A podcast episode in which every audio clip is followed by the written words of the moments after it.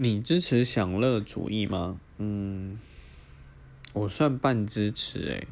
对，呃，当然这个这要看心态啦。我我觉得心态还是要尽量保持比较啊比较正面一点的，不然有些像我的心态其实一直都没有维持的很好，就是可能先是享乐，然后后面就会很痛苦。哇哦，就像现在。